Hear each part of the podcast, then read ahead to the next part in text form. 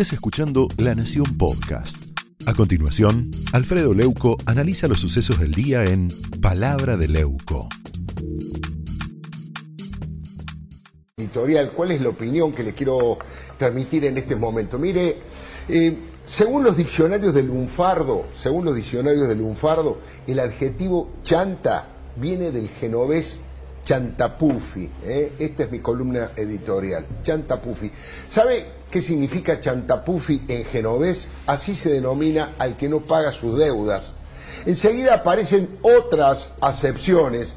Fanfarrón, por ejemplo, es decir, alguien que alardea de lo que carece y tramposo, con poca credibilidad. Bueno, en toda la gestión de Alberto Fernández ha demostrado estas características nefastas para conducir al Estado. Pero en donde más daño hizo, en donde más daño hizo sin dudas, es en el fracaso sanitario. Según el informe de resiliencia de Bloomberg, Argentina queda último en la tabla de posiciones como el peor país para pasar la pandemia. Y esto no tiene que ver solamente con la cantidad horrorosa de muertos que se acercan peligrosamente a los 110 mil son crímenes de lesa indignidad, crímenes de lesa indignidad. Mire, con la cantidad de mentiras y torpezas de Alberto Fernández y su gobierno, se podría escribir un libro negro, el libro negro del luto y del dolor.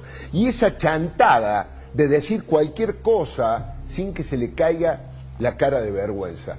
Llegó a la cima de la provocación, Alberto, cuando dijo que prefería tener un 10% más de pobreza y no 100.000 muertos. Pero la verdad, humilló a todos los argentinos cuando amenazó a los que hicieran lo que él estaba haciendo durante la cuarentena estricta. ¿Se acuerda? Y a los idiotas le digo lo mismo, la Argentina de los vivos que se zarpan encima de los bobos se terminó. Eso dijo Alberto, ¿no se acuerda? Y a los idiotas les digo, lo mismo que vengo diciendo desde hace mucho tiempo. La Argentina de los vivos que se zarpan y pasan por sobre los bobos, se terminó. Se terminó. Acá estamos hablando de la salud de la gente. Bueno, hablando de salud de la gente. Pregunta chicanera, claro, chicanera. El presidente Fernández, ¿de qué lado se ubica ahora que se descubrió y se conoció todo esto? ¿Juega para el equipo de los vivos o para el equipo de los tontos, Alberto Fernández. Porque mientras el presidente decía esto, en Olivos se producía un verdadero festival de violaciones a esa cuarentena rigurosa que los ciudadanos argentinos, los ciudadanos comunes, respetamos casi religiosamente y con una gran responsabilidad cívica además.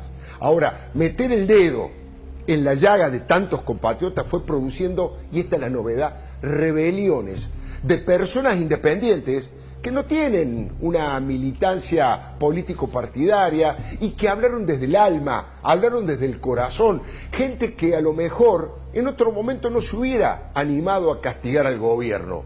Estamos hablando de deportistas que le pasaron duras fuertes por la desidia y la falta de sentido común en las normas para enfrentar y para entrenar hacia los Juegos Olímpicos. ¿Se acuerda del remero Brian Rosso? ¿Se acuerda lo que dijo? Para los que se ponen nerviosos por la falta de medallas argentinas, recuerden que el año pasado entrenar era un delito. Un ciudadano deportista no es un dirigente político, no es un gorila, no es un oligarca. Y le faltó agregar al remero que el perro presidencial Dylan tuvo entrenamientos presenciales y los deportistas y los estudiantes no. Bueno, es lo que hay, así nos va, ¿no? Levantaron su voz en los medios personas que no se mueven en el territorio de la política. Desde Gastón Recondo hasta Marcelo Polino, pasando por Cintia Fernández. Gente común. Fueron reacciones por muerte, por ejemplo, del padre de Recondo, al que no pudo acompañar en sus últimas horas, y por eso le dijo al presidente mirando a cámara que le había faltado el respeto. Recondo lo dijo. A usted, señor presidente, que nos retaban y nos amenazaban, no vayan a salir, porque yo tengo la potestad de actuar también por la mala. Mi papá, mi papá se murió el 27 de mayo. Yo le hice caso a usted, presidente. Le hice caso, desde el 19 de marzo no lo vi nunca más. A 10 metros lo saludé el día de su cumpleaños, el 17 de mayo. Se me murió el 27. Frío lo tuve que despedir. frío, mientras entraba el preparador físico de su mujer a la Quinta Olivos para que hiciera elongaciones y salto en rana. Nos faltó el respeto, usted nos faltó el respeto a nosotros. No sé quién entró ni para qué entró, no tenían por qué salir. Y si salían, salíamos todos. Y había otras urgencias mucho más importantes. Había abrazos que queríamos dar, que debíamos dar, y que no pudimos dar, y que no vamos a poder dar nunca más en nuestra vida. Tremendo, ¿no? Desgarrador, ¿eh? Gastón no es un hombre que viene a los programas políticos, trata de no meterse, es un periodista del mundo del deporte, una persona conocida por todo el ambiente como, como buena gente, que no, no se mete demasiado en los temas políticos, pero esta reacción le salió del alma. Y la madre de Marcelo Polino también falleció y por eso dijo que le había dado mucha bronca porque no pudo hacer por su madre ni siquiera una misa.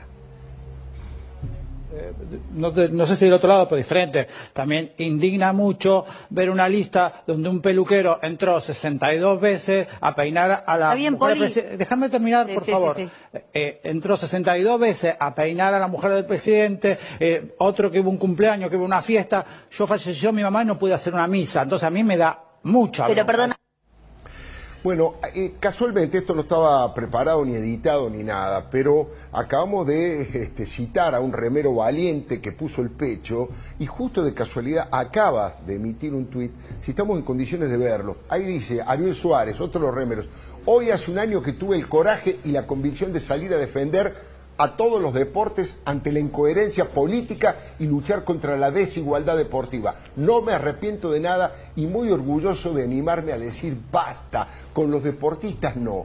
Esto es lo que yo le quiero comentar en esta eh, editorial. No la crítica de los dirigentes políticos, de los periodistas independientes. Gente común se ha sentido humillada. Mire, Cintia Fernández, que es una mujer del mundo del espectáculo, también apeló al sentido común y a su propia experiencia personal para hacer sus críticas, lo podemos recordar.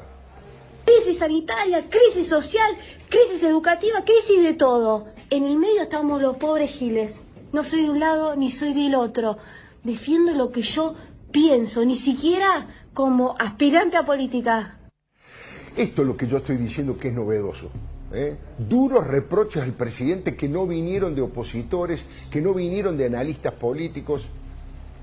Y en el ciudadano común, estas palabras golpean mucho más todavía que el discurso político. Es que Alberto Fernández batió todos los récords de mamarrachos en sus declaraciones y en sus acciones.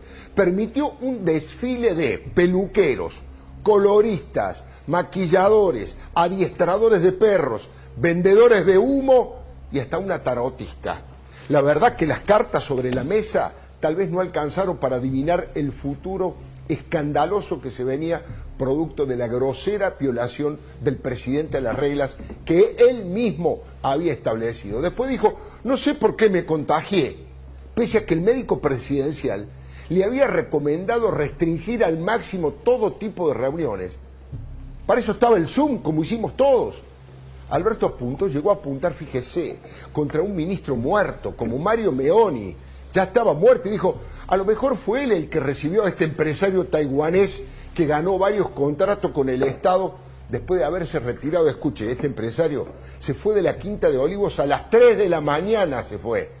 La verdad que es un cuento chino que nadie cree, insólito. Me paro un segundito ahí, me paro un segundito ahí, porque hoy Hugo Alconadamón, en el diario La Nación, un periodista riguroso de investigación como Hugo Alconadamón, acaba de publicar que las intenciones de este empresario taiwanés era darle al gobierno todo el monitoreo de este, las cámaras y de la seguridad en la propia Quinta de Olivos.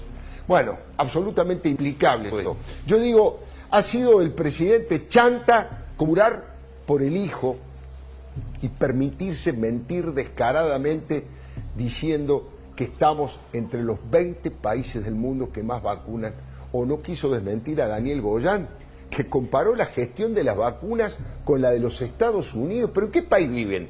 Mire, el esquema completo, es decir, con dos dosis, en Argentina llega al 19% con suerte y en Estados Unidos es el 50,6%. Ahora, ¿qué hizo Goyan? Contrabandió información, malversó los datos y mirosamente el porcentaje de vacunados con una dosis. La verdad que son patéticos, son sinvergüenzas, porque ahora abren todo porque se vienen las elecciones y las encuestas les dan mal.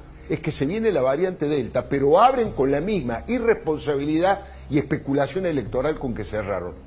Ahora no todas fueron reacciones individuales, ¿no? y aquí está lo novedoso también. La bronca colectiva comenzó a hervir en las redes y apareció una idea que mucha gente fue viralizando. La marcha de las piedras. Ahí estamos viendo lo que está pasando en Internet. Es el próximo lunes 16 de agosto. Una convocatoria a Plaza de Mayo para depositar, a Plaza de Mayo y a Olivos, ¿eh? para depositar en el suelo piedras que simbolicen los casi 110.000 muertos por culpa del COVID y de la negligencia del gobierno. Cada piedra es una suerte de homenaje a cada persona fallecida. Es lo que estamos viendo. Este, obviamente que ha surgido en forma independiente de tuiteros anónimos o de tuiteros este, absolutamente, digamos, em, eh, sin ningún tipo de pertenencia partidaria. Eso sí, están rogando como corresponde que a nadie se le ocurra arrojar piedras como hicieron en su momento con 14 toneladas de piedra grupos opositores al macrismo contra el Congreso Nacional.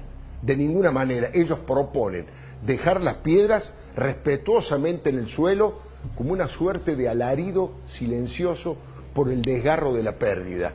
Y para que nadie olvide, para que nadie olvide a los 110 mil muertos y para que nadie olvide a un presidente chanta,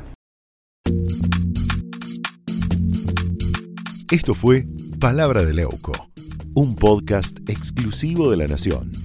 Escucha todos los programas de La Nación Podcast en www.lanacion.com.ar. Suscríbete para no perderte ningún episodio. Estamos en Spotify, Apple Podcast, Google Podcast y en tu reproductor de podcast favorito.